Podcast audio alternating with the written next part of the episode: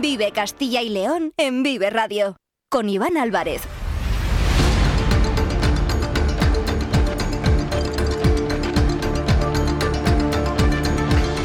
Hola, muy buenas tardes, bienvenidos, bienvenidas a Vive Castilla y León, este espacio que les acompaña de lunes a viernes desde las 2 y cuarto hasta las 3 en punto de la tarde. Por delante tenemos 45 minutos para acercarles a aquellos asuntos que son de interés en nuestra comunidad. Nos pueden escuchar a través de la FM de toda la vida en nuestra página web www.viveradio.es en todas nuestras plataformas de streaming y de podcast y en las redes sociales de Vive Radio con el sonido perfecto de nuestro técnico Ángel de Jesús.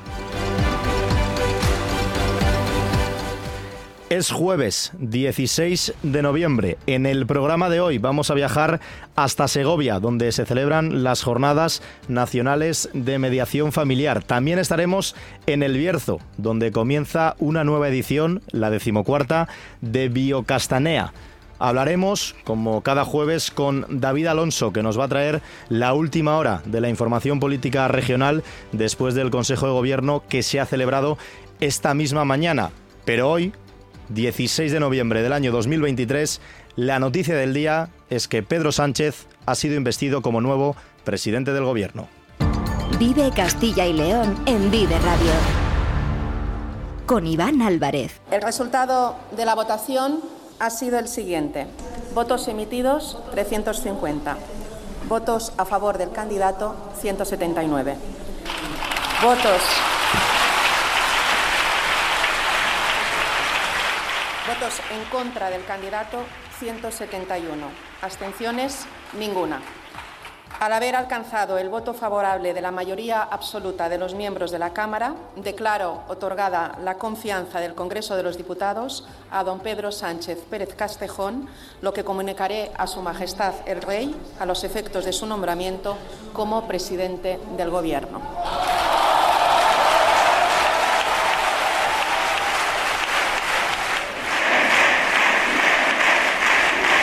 Este es el sonido del Congreso de los Diputados cuando a la una y trece minutos de la tarde Pedro Sánchez ha sido investido presidente del Gobierno de España. Es la ovación del hemiciclo al líder del Partido Socialista que con 179 síes, 171 noes y ninguna abstención ha salido victorioso por mayoría absoluta en la primera votación. Escuchaban los aplausos de los diputados del Grupo Parlamentario Socialista que al grito de presidente, presidente celebraban el resultado de la votación. La presidenta del Congreso, también la han oído, Francina Armengol, se va a trasladar este jueves al Palacio de la Zarzuela para comunicar al rey Felipe VI el resultado de la votación de investidura. Lo hace para cumplir con el artículo 99 de la Constitución, en el que, como decimos, la presidenta de la Cámara le tiene que trasladar al jefe del Estado el resultado en esta sesión de investidura. Pedro Sánchez ha recibido en primer lugar la felicitación de sus vicepresidentas, Nadia Calviño, Teresa Rivera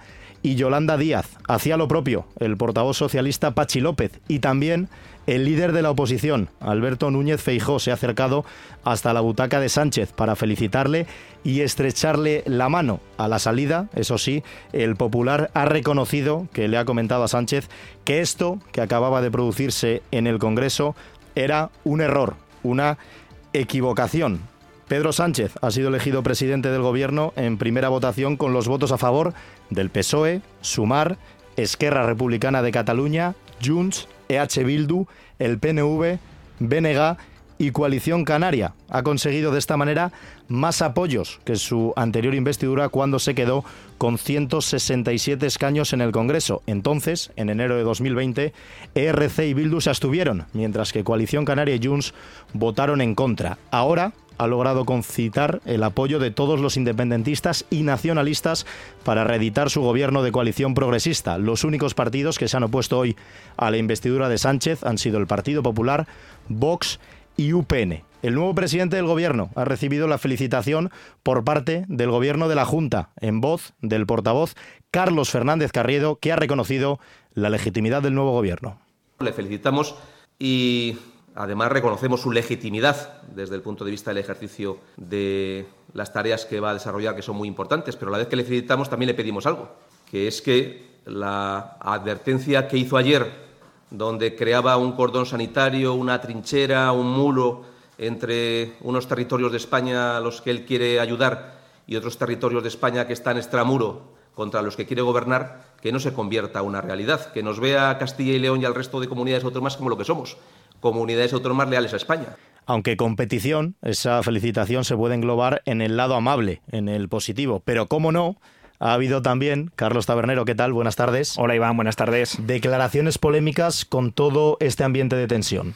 Sí, no es ajena, desde luego, la política castellano y leonesa al debate de investidura. Ayer, el presidente de la Junta, Alfonso Fernández Mañueco, estuvo allí, en el palco de invitados del Congreso, escuchando el discurso de su líder y desde hoy ya oficialmente jefe de la oposición, Alberto Núñez Feijó, así como la réplica de Pedro Sánchez. Y sobre el reelegido presidente del Gobierno, no era tan halagador como su portavoz, el jefe del Ejecutivo de Castilla y León, Alfonso Fernández Mañueco. Le escuchamos. Ya hemos escuchado lo que podemos esperar de Sánchez como presidente de Gobierno tengo que rechazar totalmente todo lo que ha dicho respecto de Castilla y León.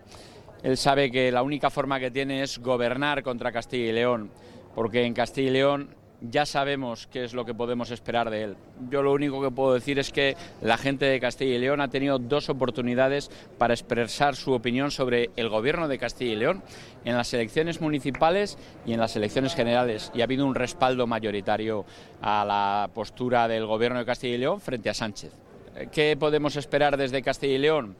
Rencor e insultos y 15.000 millones de euros y la amnistía a sus socios separatistas. Creo que así no se genera la concordia en España. Lo que se genera es enfrentamiento y división y eso no lo queremos. Poca esperanza, ya lo han oído, tiene Mañueco con respecto al nuevo gobierno hasta el punto de llegar a apuntar que solo puede esperar rencor e insultos. Bueno, pues sobre estas declaraciones también se ha pronunciado esta mañana Luis Tudanca, minutos antes de confirmarse la reelección de Pedro Sánchez como presidente del gobierno por parte del Congreso. El líder socialista en la comunidad opinaba así tras la última junta de portavoces en las Cortes Regionales sobre el mensaje de Mañueco. Es un mensaje habitualmente empleado por los populismos y los fascismos, la apropiación de las identidades. Los del Partido Popular no son más españoles que yo. Y, el señor Mañoco no es más castellano y leonés que yo. Que deje de apropiarse de Castilla y León. Lo que ha hecho el gobierno de España es protegernos de él y de García Gallardo y sus políticas. Lo que ha hecho el señor Pedro Sánchez ha sido protegernos de los recortes en los derechos de las mujeres cuando intentó restringir el derecho fundamental al aborto. Lo que ha hecho es proteger al campo de Castilla y León cuando eliminó los controles sanitarios haciéndoles perder una millonada. Lo que hace el gobierno de España es proteger a los castellanos y a los leoneses del señor Mañoco y del señor García Gallardo y de sus políticas franquistas. Eso es lo que hace el gobierno de España. Hombre, que hable de insultos el señor Mañueco, el de la peineta, el que estaba ayer sentado al lado de la que llamó hijo de puta al presidente del gobierno, desde la tribuna, del Congreso de los Diputados, el que estaba sentado al lado del que hizo el gesto de una felación a dos procuradoras socialistas en el Pleno de las Cortes, el de la peineta, ¿de verdad? ¿Habla de insultos? Ya está bien, ¿no? Ya está bien, decía Tudanca. Bueno, pues eso creo que opina de las faltas de respeto continuas que está habiendo por uno, pero también por el otro lado, la gran mayoría de la sociedad española y castellano y leonesa. Pero bueno, para contar con una opinión autorizada, saludamos ya al director de La Razón en Castilla y León, Raúl Mata. Raúl, buenas tardes. Hola, buenas tardes. Bueno, ¿qué opinión te merecen precisamente este tipo de reacciones tan airadas tras el debate? Bueno, pues eh, me parece un poquito como se celebró ayer un poco el debate. Un presidente o un candidato en ese momento, que ya es presidente de España, legítimo, porque le han elegido las, las Cortes Soberanas, pero que atacaba con los que no necesita ese tipo de apoyos y a los que agachaba un poco las orejas y la mirada, sobre todo cuando los independentistas le exigían lo que le van a exigir a partir de este momento. Están hablando de un gobierno de prosperidad y yo creo que es un gobierno que va a dar un paso atrás, sobre todo y determinado, sobre todo para, para unos determinados territorios que nos va a afectar y hablo en primera persona porque yo creo que los castellanos y leoneses vamos a castigados y entiendo entonces estas palabras de, de Luis Tudanca no entiendo que hable de, progreso, que hable de muchas cosas y que ataque al presidente de la Junta de Castilla y León, que mire un poquito más y que mire a los diputados que de Castilla y León, que es su partido, que han votado a este nuevo presidente que va a estar sometido, yo creo, por los independentistas durante el tiempo que dure esta legislatura. Eso te iba a preguntar, ¿cuánto vida le, ¿cuánta vida le auguras a este nuevo gobierno, dados los, eh, los pactos a los que se ha llegado para lograr una coalición de tantas siglas? Pues el capricho que quieran y el tiempo que quieran los caprichos de los independentistas. Ayer ya veíamos como desde la tribuna eh, tanto el señor Rufián como la señorita de, de per Cataluña o de Junts per Sí o, como, de Junts, como dicen ellos, eh, ya le empezaron a exigir cosas, incluso algunos se enfadaban por el discurso que había hecho el candidato a primera hora de la mañana. Entonces, yo creo que este gobierno va a ser muy complicado porque aunque ayer se hablaba de que se va a luchar contra la extrema derecha y contra la derecha en esa misma coalición hay partidos de derechas, eso que no se olvide nadie, y entonces el capricho y lo que les pueda dar el presidente del gobierno a estos caprichos independentistas va a ser lo que hará el gobierno. Recuerdo en ese sentido las palabras de Carles Puigdemont que decía que la estabilidad se iba a ganar día a día. Le, le, retaba así al presidente del gobierno, algo que es contraintuitivo, porque precisamente si hay que ganarla día a día, lo que no da es ninguna estabilidad. ¿Qué situación, Raúl, prevés de cara también a esa tensión que se está viviendo en las calles? Bueno, pues la tensión que se está viendo yo creo que va a ir un poco todo en creciendo. Eh, sí que es verdad que yo soy de los que apuesto y abogo por, eh, como no puede ser de otra manera, porque se haga de una forma pacífica, como la gran mayoría de las manifestaciones están llevando a cabo, pero ante ese tipo de declaraciones de los señores independentistas y del señor que está fuera de España y que en algún momento va a volver, sin ningún tipo de, eh, de castigo y sobre todo con una serie de escoltas que se van a pagar, que lo van a pagar todos los españoles, yo creo que vienen creciendo. Lo que pasa es que, bueno, hemos visto que el gobierno este, en este tipo de cosas, tiene bastante aguante y yo creo que eso no les va a preocupar mucho. Yo creo que van a estar más preocupados por lo que el día a día les pueden pedir y les pueden exigir los independentistas. Claro, es que en ese sentido situaciones como presupuestos, como leyes, parecen más complicadas que nunca, ¿no? Que se puedan tramitar.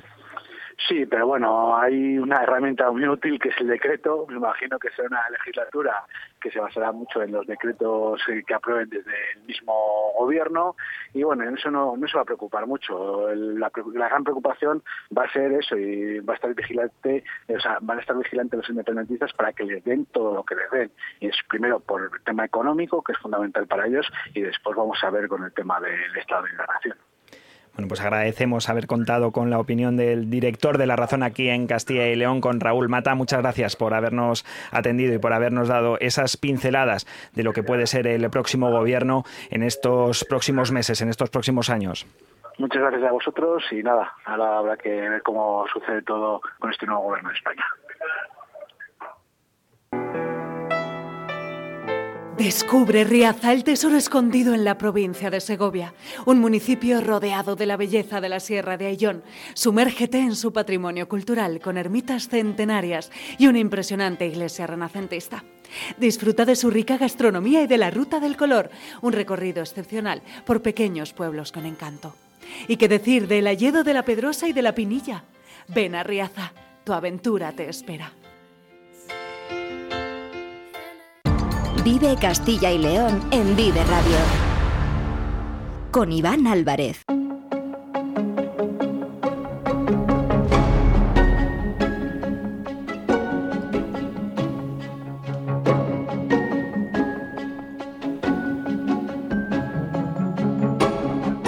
Dos y 29 minutos de la tarde, vamos con la última hora de la información política regional como cada jueves, se ha celebrado el Consejo de Gobierno en la Junta y siguiendo la rueda de prensa ha estado David Alonso, el jefe de sección de Castilla y León de los periódicos del Grupo Bromecal. David, compañero, buenas tardes. Buenas tardes, Iván, ¿qué tal? Y con esta reunión del Consejo de Gobierno, que no ha sido ajeno a lo que ocurría en el Congreso de los Diputados, pero donde también se ha dado luz verde a un importante paquete de medidas en materia de vivienda. Sí, ha sido un consejo de gobierno bastante suavecito para lo que estamos acostumbrados últimamente y más, pues bueno, eh, coincidiendo en tiempo y fecha con la propia votación de la investidura de Pedro Sánchez. En cualquier caso, y más allá de esta política nacional, eh, Carlos Fernández Carredo ha dado cuenta de algunos de los acuerdos aprobados hoy en este consejo de gobierno, que como bien decías, uno de ellos es un importante paquete de fondos en materia de vivienda. En concreto son 21 los millones de euros que la Junta va a destinar para eh, rehabilitar y construir hasta 933 viviendas sociales en cuatro provincias. Un dinero que proviene de los fondos europeos. Las actuaciones anunciadas por el portavoz alcanzarán las provincias de Salamanca, Burgos, Valladolid y León. En Salamanca se destinarán 10 millones de euros para construir 103 nuevas viviendas. Otros 5 millones serán para rehabilitar el entorno residencial de rehabilitación programada Santa Catalina en Aranda de Duero, Burgos. Por otra parte, el municipio leonés de Astorga recibirá 300.000 euros para dos proyectos de mejora de su entorno urbano. Por último, eh, la provincia de Valladolid será la que más proyectos tendrá dentro de este programa, con casi 7 millones de euros para los ayuntamientos de la capital vallisoletana, Peñafiel y, y Villalar de los Comuneros. El portavoz ha explicado que a estos fondos hay que añadirle aquellos que pudieran aportar las propias entidades locales y que servirán para reforzar el mercado de vivienda social de la comunidad. La Junta va a destinar más de 21 millones de euros para la rehabilitación y construcción de 933 viviendas sociales. Son 933 viviendas sociales por un importe superior a los 21 millones de euros en lo que es la aportación de la Junta de Castilla y León. Esto hay que sumar las aportaciones de las corporaciones locales si las hubiera y hay que sumar también las, las aportaciones que corresponden a los titulares y propietarios de estas viviendas. Fernández Carriedo, que ha anunciado un importante paquete de medidas en materia de vivienda, pero también ha habido tiempo para una ayuda para reforzar el sector de la automoción autonómico. Sí, la propia Consejería de Economía que dirige Carlos Fernández Carriedo ha aprobado destinar dos millones de euros para el Centro Tecnológico CIDAUT, aquí en, Valladolid, para financiar programas de fomento de I de Masip eh, dirigida a impulsar la movilidad autónoma. En concreto, se desarrollarán tres actuaciones para impulsar la transición, esa transición hacia la movilidad autónoma a través del proyecto eh, MAX .2 mm. o MACS.2 de investigación en tecnologías del ámbito de la movilidad autónoma conectada, segura y sostenible. El portavoz eh, ha destacado que la comunidad ya es líder en automoción dentro de España y que con este apoyo quiere seguir liderando también las nuevas formas de movilidad. De esta forma, Castilla y León, que hoy es líder en España en lo que es la capacidad del sector del automóvil y que tiene el mayor volumen también de empresas en el ámbito de empresas auxiliares del automóvil, apuesta por la movilidad autónoma y, por tanto, por los proyectos que tienen que ver por la conducción inteligente y las conducciones sin conductor, donde Castilla y León pues, tendrá un papel importante en el futuro y quiere seguir liderando en este ámbito también la movilidad dentro del conjunto nacional y europeo. Vivienda, automoción y en materia de educación, casi 9 millones de euros destina la Consejería para la conectividad. Sí, son 9 millones de euros que servirán para contratar servicios de conectividad en red privada y de soporte en Wi-Fi eh, para más de 1.300 sedes educativas o centros educativos dentro de Castilla y León en el marco del programa Escuelas Conectadas. Este plan, recordemos que dota de conectividad de banda ancha, de banda ancha ultra rápida, infraestructuras Wi-Fi a todos los centros públicos de infantil y primaria, ESO, bachillerato, educación especial y aquí que imparten formación profesional. Fuera de la política regional, David, y volviendo a la esfera nacional, Fernández Carriedo también ha respondido a la advertencia lanzada ayer por el líder de Vox. Sí, el portavoz de, de la Junta eh, ha querido pues bueno, mm, marcar postura sobre esas palabras de ayer del líder de Vox, de Santiago Abascal, que bueno, tras la sesión de investidura de Pedro Sánchez amenazó, entre comillas, al Partido Popular con romper sus ejecutivos autonómicos, como el de Castilla y León, si no frenaba la ley de amnistía en el Senado, a lo que el portavoz de la Junta insistió en que el gobierno de Castilla y León es sólido y que trabaja con la idea de que dure toda la legislatura. Eso sí, quiso dejar un recadito al líder de Vox y apuntó que si hay algún partido que no quiere formar parte del gobierno y tiene otros planes, tendrá que hacerlo público. Miren, nosotros trabajamos todos los días y trabajamos con la idea de que el Gobierno dure toda la legislatura. Si alguien que no forma parte del Gobierno tiene otros planes, pues tendrá que informarlo y tendrá que comunicarlo. A mí lo que más me preocupa, y en esto coincido con el máximo representante de la Unión Europea en temas exteriores, que dijo que estaba bastante preocupado, es la deriva que está teniendo España, la situación por la que atraviesa y la situación de un Gobierno que se pueda formar que decida que haya comunidades autónomas que están de un lado bueno de la historia a los que hay que apoyar y respaldar y comunidades autónomas a las que hay que perseguir y criticar.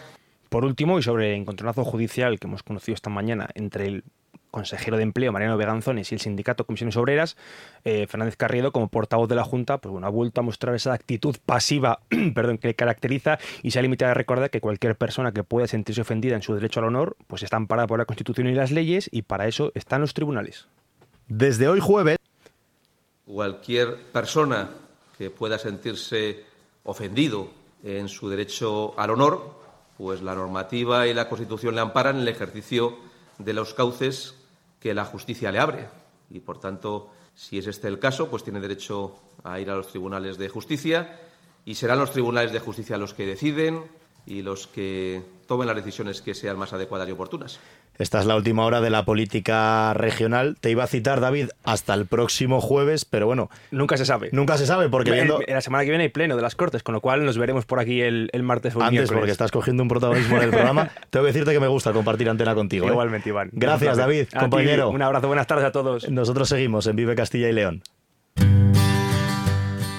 32 Jornadas Gastronómicas de Caza en el restaurante La Matita. Hasta el 3 de diciembre, venga a degustar nuestras especialidades con la mejor carne de caza. En Collado Hermoso, en Segovia, restaurante La Matita.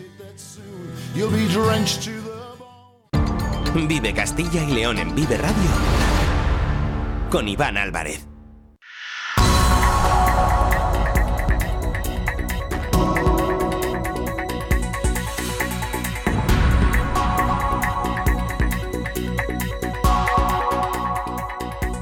Desde hoy jueves, Segovia acoge la novena edición de las Jornadas Nacionales de Mediación, un evento que cada año se asienta en una de las capitales de provincia de Castilla y León para reunir durante dos días a los profesionales más destacados de este ámbito, Carlos Tabernero.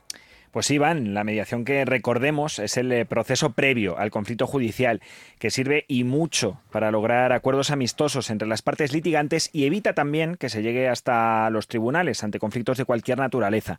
Pues bien, estas jornadas vuelven en su novena edición a Segovia, donde ya se celebró el tercer encuentro, tras pasar antes por Valladolid y Palencia y posteriormente por Salamanca, León, Burgos, Ávila y después de ese parón obligado por la pandemia de COVID-19 durante dos años, a Zamora, donde se retomó el año pasado esta cita que ahora para en la capital segoviana, de cara a reunir a profesionales de toda España. Allí, en el Hotel Puerta de Segovia, se desarrollarán ponencias, comunicaciones y talleres de trabajo durante dos días, que nos explica mejor, desde luego, el organizador de estas jornadas, el profesional vallisoletano de la mediación, José Antonio Veiga. Muy buenas tardes, José Antonio. Hola, buenas tardes, chicos. ¿Qué tal? Bueno, ¿cuál es el objetivo de estas jornadas que cumplen ya su novena edición?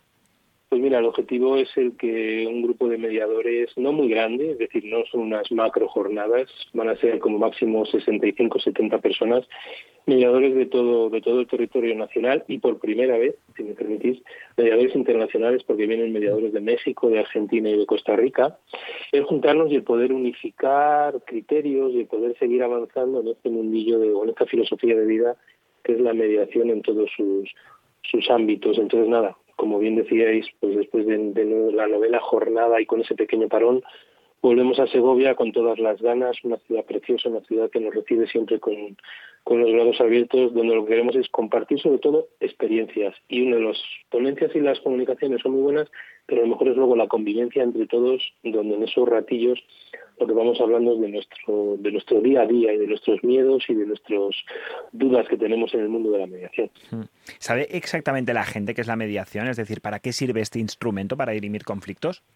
Pues sinceramente yo creo que no. Sinceramente, mira, yo llevo muchos años, más de 12 años en, en el mundo de la mediación y es quizás en lo que nos falta. ¿no? Yo siempre digo que esto es una lluvia fina que tenemos que ir quedando el ciudadano poco a poco y que si la mediación todavía no ha triunfado es porque el ciudadano todavía no nos la demanda. No nos la demanda 100%. Es verdad que desde el principio ahora hemos ido avanzando, que la Junta de Castilla y León desde la Consejería de Familia y los servicios sociales tiene un, listado de mediadores gratuitos, hay servicio de mediación gratuita para el ciudadano, para todo el que lo necesite, igual que justicia gratuita y mediación gratuita, pero poquito a poco, o sea, vamos metiéndonos en distintos sectores, no solo familias, sino también vecinal, mercantil, administrativa, educativa y demás. Entonces, poco a poco, no tenemos prisa, pero tampoco queremos tener pausas, sino que poco a poco se vaya, se vaya conociendo. Porque mucha gente nos confunde con los mediadores de seguros, que no tenemos nada que ver con ellos. ¿Qué temas principales se van a tratar en estas jornadas en Segovia, José Antonio? ¿Hacia dónde se dirige la mediación? Sí, pues fundamentalmente, fíjate, hay temas de actualidad, ¿no? El comité científico ha diseñado unos, ha elegido unos temas de todos los que se han presentado que yo creo que, que van del blanco al negro. O sea, piensa que empezamos con Rocío Sampere, eh, que va a hablar, es la presidenta de la Asociación Madrileña de Mediadores, y que va a hablar sobre la mediación como sistema de apoyo en las personas con discapacidad. Yo creo que es un tema para poder tratar, un tema que puede crear, permitiendo la expresión polémica y que puede remover un poquito los principios básicos que puede tener la mediación y los mediadores.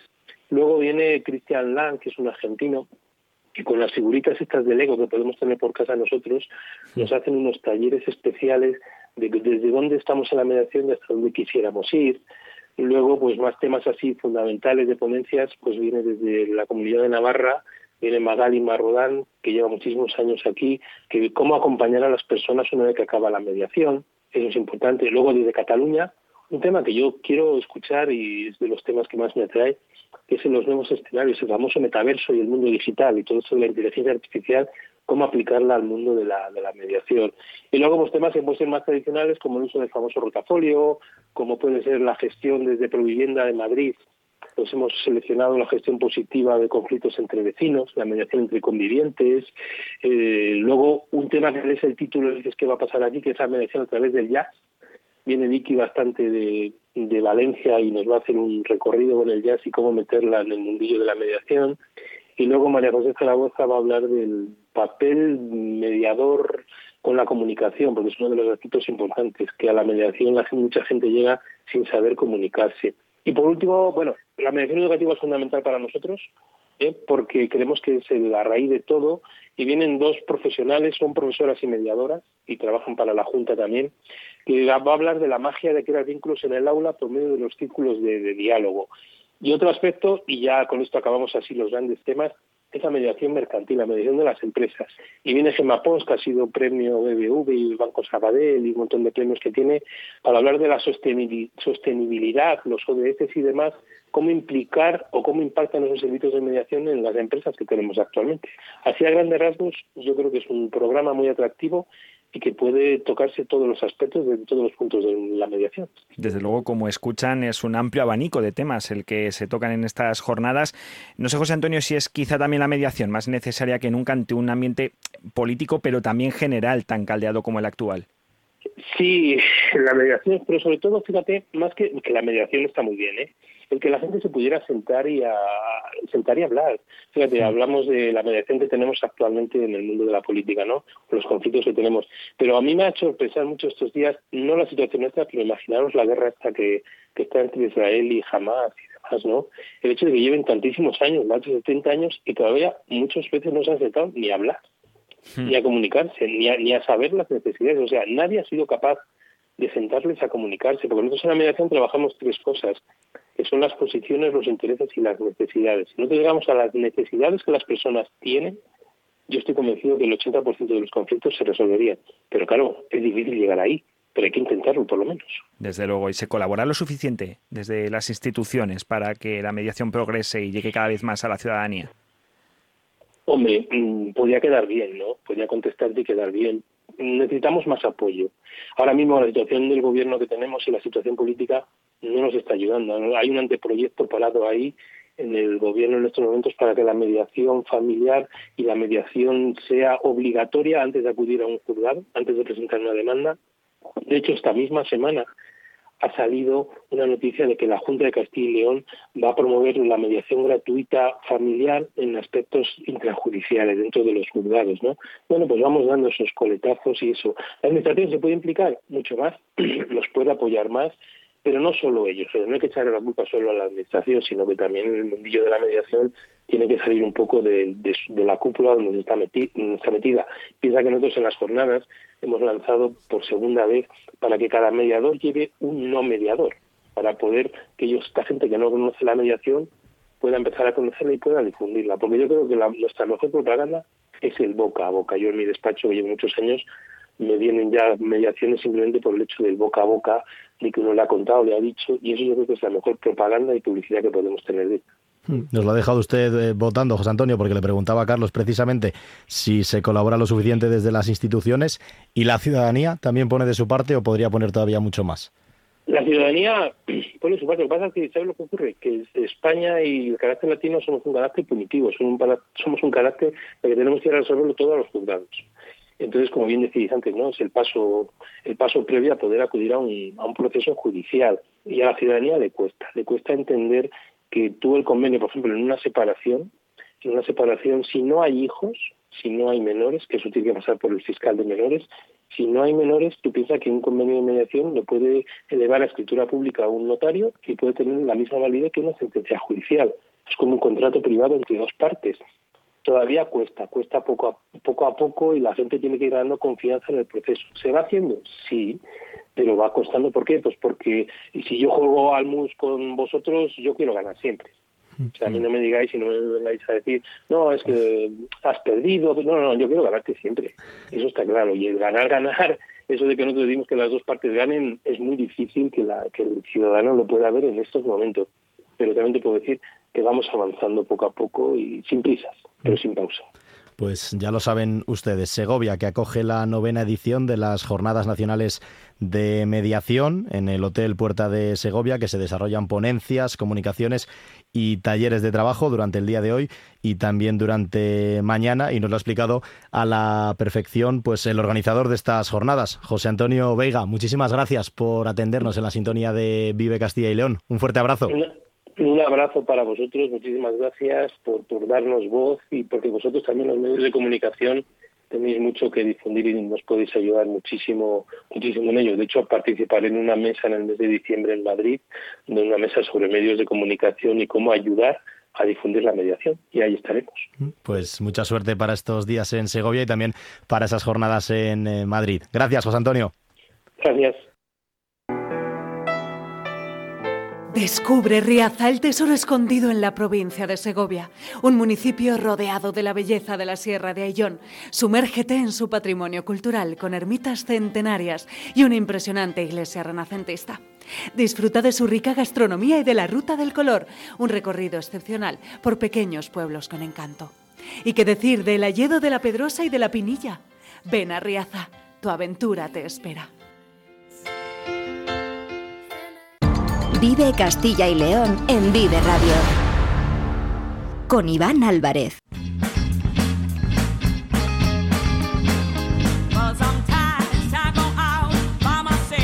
Y ahora vamos a desplazarnos hasta el noroeste de nuestra comunidad, concretamente hasta la comarca del Bierzo, donde está en marcha una nueva edición de Biocastanea, evento de referencia para la promoción y revitalización del sector de la castaña que se organiza por decimocuarto año consecutivo en el Bierzo, entre el jueves 16 y el domingo 19 de noviembre. La región portuguesa de Soutos da Lapa es la zona invitada este año en una feria internacional de la castañicultura que tendrá, como siempre, jornadas técnicas en el campus de Ponferrada, demostraciones prácticas en Corullón y la Feria de la Castaña en Carracedelo. Entre las cuestiones a tratar, Biocastanea este año aborda el problema ocasionado por la plaga del hongo Nomoniopsis, que está causando problemas en la producción de la castaña del Bierzo. Para hablarnos de este evento, saludamos a Roberto Rubio, secretario técnico de la Mesa del Castaño del Bierzo.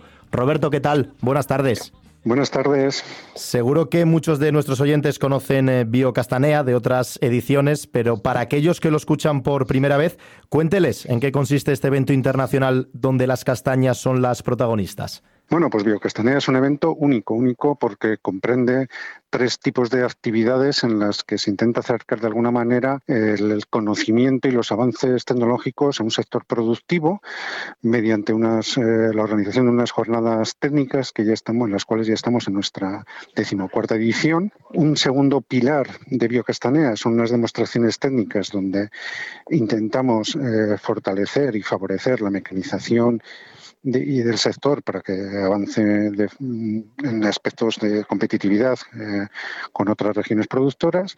Y finalmente, ya como colofón, pues durante tres días, de viernes a domingo, en el recinto ferial de Carracedelo, pues damos eh, pie a una muestra, eh, una feria, una feria de la castaña, de la castaña del Bierzo, en la que, pues bueno, expositores con producto agroalimentario, todo relacionado con la castaña, artesanos, empresas de servicios, bueno, un conjunto de actividades aderezadas con buena música y multitud de actividades para niños, familias incluso un magosto, pues bueno, pues es un poco el, fondo que tenemos para, promocionar la castaña del Bierzo y la, y la castañicultura en general. Mm, habla usted de un evento único, único e internacional, porque durante estos días se dan cita en el Bierzo expertos llegados desde todo el país, pero también desde otras naciones como pueden ser Portugal, Francia, Italia. Esto también demuestra la magnitud que tiene este evento en todo el mundo. Sí, efectivamente, en nuestras 14 ediciones ya llevamos eh, acumulados más de 350 eh, especialistas que han pasado por nuestra tribuna, por nuestro estrado, a contar sus experiencias, ¿no? Y eh, pues bueno, este año pues tenemos representantes de Italia, Portugal y, y Francia, pero recuerdo pues cuando hemos tenido hasta de Japón, de Estados Unidos, Canadá, bueno, en, resumen, de todos los países y estados ¿no? que, en los que el castaño tiene su protagonismo se van a presentar diferentes estudios, diferentes eh, investigaciones de expertos relacionados con el mundo de las castañas para intentar acercar a todos esos productores, a todos esos profesionales que se dedican también a la castaña para conocer estas nuevas novedades que puedan ellos introducirlas ¿no? en zonas a lo mejor un poquito más rurales con personas que se dedican directamente al estudio y que puedan introducirlo en su día a día. Sí, efectivamente. La cuestión es dar ideas, dar, proporcionar, sobre todo esa transferencia del conocimiento, ¿no? En cuanto a nivel científico, que a veces parece que hay una, gran distancia entre el científico y el, castañicultor o el agricultor de a pie, ¿no? Pues en Biocastañer lo que pretende, una de las cuestiones que pretendemos es que ese lenguaje en el que nos dirigimos y que ese castañicultor está al día de todas las cuestiones que le pueden afectar en, en cada momento, ¿no? Hay que pensar que hay eh, gran cantidad de grupos de investigación alrededor del castaño en todo el mundo que trabajan y trabajamos de forma permanente ¿no? y que muchas veces las soluciones que se proponen no llegan a, las personas ¿no? que los tienen que aplicar en campo. Bueno, pues ese es digamos, nuestro, uno de nuestros objetivos y los que peleamos en cada edición. Mm, me llama la atención eh, del programa eh, hablan de las ventajas de la, de la tecnología para el cultivo de las castañas y en Corullón se va a celebrar una exhibición de drones que están ideados para aplicar tratamientos en árboles de envergadura, también de, difícil acceso. ¿Qué importancia tiene la tecnología y en este caso los, los drones para avanzar también en los cultivos de la castaña? Bueno, quizás más que en el caso de los drones, quizás más que para la realización de tratamientos puntuales en situaciones en las que los medios tradicionales no alcanzan, pues eh, tienen un valor eh, mucho más allá de, esta parte, ¿no? Es decir, por ejemplo, desde la toma de imágenes multiespectrales que nos pueden determinar si hay una afección que, esté afectando a nuestros sotos de castaños, eh, de castaños, pues eso son casi una de las mejores herramientas que podemos para tener para anticiparnos a, los problemas, conocer su estado vegetativo, etcétera, ¿no? Hablando de afecciones, hablando de, problemas, eh, desde la Mesa del Castaño del Bierzo han mantenido reuniones en la sede del Ministerio de Agricultura en Madrid, también con representantes del Ministerio de Transición Ecológica y Reto Demográfico, para poner de manifiesto los problemas fitosanitarios que afectan en estos momentos al cultivo del castaño. El principal es esa plaga del hongo Nomoniopsis. ¿A qué se están enfrentando actualmente los productores de castaña del Bierzo con esta plaga? Bueno, pues eh, es una situación bastante excepcional, ¿no? Han concurrido diversas situaciones en las que se ha favorecido el desarrollo de este hongo que ya teníamos eh, presente en nuestros castaños. Es un hongo que se traslada del árbol al fruto y le produce una, una podredumbre muy rápida, ¿no? Más allá de los hongos eh, tradicionales, ¿no? Del género penicillium, etcétera. A partir de ahí, eh, es un hongo que, pues bueno, es las circunstancias eh, básicas que creemos que, han ocurrido es que el árbol, eh, las masas que tenemos de castaño han sufrido un debilitamiento extremo a causa de la lucha para la propia vispilla del castaño y como consecuencia de ello, pues lógicamente además, pues tenemos, venimos, hay que recordar que venimos de una sequía bastante extrema, ¿no? Y que además en el mes de, septiembre pues tuvimos unas situaciones, unas temperaturas bastante anómalas para lo que la castaña y el cultivo del castaño requieren. ¿no? Entonces, todo ese pool de, de situaciones pues ha hecho que eh, las producciones más tempranas hayan tenido un porcentaje de afección más grande por este hongo y que, bueno, pues en la actualidad es, ha surgido de que ha habido pérdidas de en torno al 80, 90, incluso se puede decir del 100% de la parte de la cosecha para algunos castañicultores, lo cual es realmente trágico. A partir de ahí, tanto la mesa del castaño eh, como la Red Estatal del Castaño, en cooperación con el resto de regiones productoras, bueno, pues no nos podemos quedar con las manos cruzadas y pues hemos eh, demandado, eh, primero poner en conocimiento de las autoridades competentes la situación que ha habido al principio de esta campaña, que se ha sufrido de, forma excepcional en el área sur de España, en el caso de Andalucía, para ver de qué manera pues, podemos establecer un marco de ayuda y de colaboración. Para que esto subsanar estos problemas y que en el futuro pues bueno podamos entrever soluciones ¿no? de una forma ágil que, que lleguen al sector y no, y no nos vuelva a pasar. ¿Y qué respuesta han obtenido por parte de las instituciones, en este caso del Ministerio?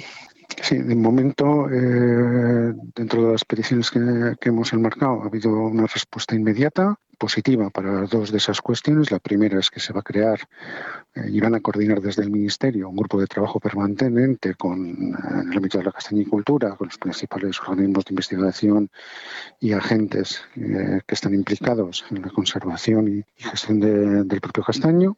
Y a partir de ahí eh, también pues, nos van a ayudar al sector, a la propia red estatal del castaño, a impulsar una interprofesional de la castaña, que sería la primera que se realiza en el ámbito del sector forestal con un producto forestal no maderable. De momento, pues son dos de las cuestiones que, sin olvidar el, resto de cuestiones relacionadas lógicamente con la ayuda a la investigación de los propios castañicultores, pues que han quedado encima de la mesa, pendiente de valoración y estudio, pues eh, ya por lo menos eh, tenemos ese compromiso, lo cual es tremendamente positivo. Mm. Sin duda es positivo y esperemos que se cumpla con la palabra por parte de las instituciones porque esta plaga del hongo nomoniopsis está afectando de forma bastante importante a los productores de, castaña.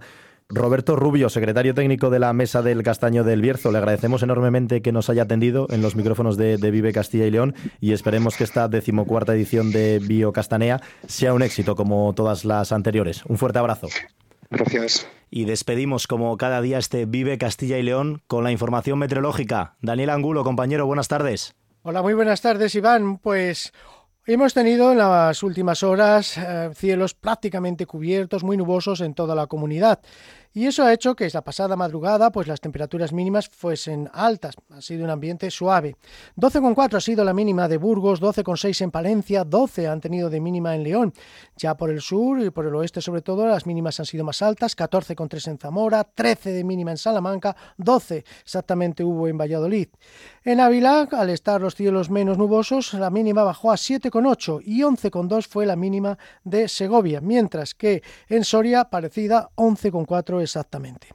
Y hoy tenemos la llegada de un frente frío asociado a esa borrasca con fuertes vientos que van a afectar sobre todo a Francia y por eso ha sido bautizada por el Servicio Meteorológico francés con el nombre que tocaba ahora después de Lisa, Frederico. Frederico, como digo, lleva asociado un frente que está entrando ahora mismo ya por el noroeste y esta tarde va a dejar algunas lluvias, sobre todo en mm, León, oeste de Palencia, también centro, ya a primeras horas de la tarde e incluso también va a haber algunos chubascos débiles poco importantes por el oeste de Burgos, sur de Burgos por la tarde. Luego la nubosidad parece que, bueno, dará paso a algún claro por el oeste-suroeste de la región. Sin embargo, como digo, va a ser una jornada de cielos grises, nubosos, donde las temperaturas máximas pues van a estar sobre los 14-15 grados que se esperan en Burgos a 17-18 que se esperan en Salamanca. Eso para hoy. Mañana cambia un poquito la situación. El anticiclón se va un poco hacia Centro Europa y eso va a permitir que ya entre viento de componente sur, que no entre tanto aire húmedo desde el Atlántico, lo cual va a favorecer que ya las nubes se vayan disipando. Sí, por la mañana tendremos muchas nieblas, mucha nubosidad en toda la región, en todo Castilla y León, pero a partir del mediodía, por el norte, sí, esta vez va a ser por el norte de León, norte de Palencia, norte de Burgos, las nubes van a ir dando paso a claros, veremos el sol.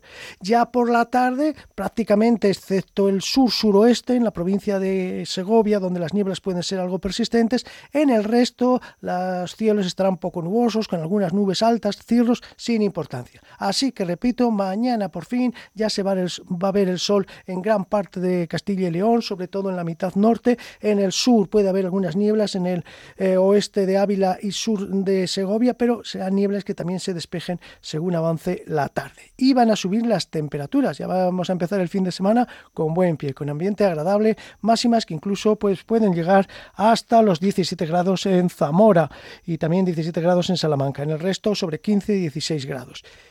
Y el fin de semana pues se presenta con situación anticiclónica y con tiempo estable. Prácticamente los cielos van a estar despejados, habrá algunas nieblas. El sábado, por ejemplo, en Palencia, Valladolid, toda la zona de Tierra de Campos, Valle del Duero, Valle del Esgueva, Valle del Pisuerga, presentará nieblas por la mañana, pero luego se despejarán dando paso a cielos poco nubosos. Y el sábado subirán las temperaturas. Ascenso que continuará el domingo. El domingo será un día muy bonito, otoñal, pero muy bonito porque, bueno, pues tendremos los cielos despejados y además temperaturas muy agradables. Así que viene un fin de semana espectacular. Matizaremos ya mañana con más detalles. Buena tarde y buen día a todos.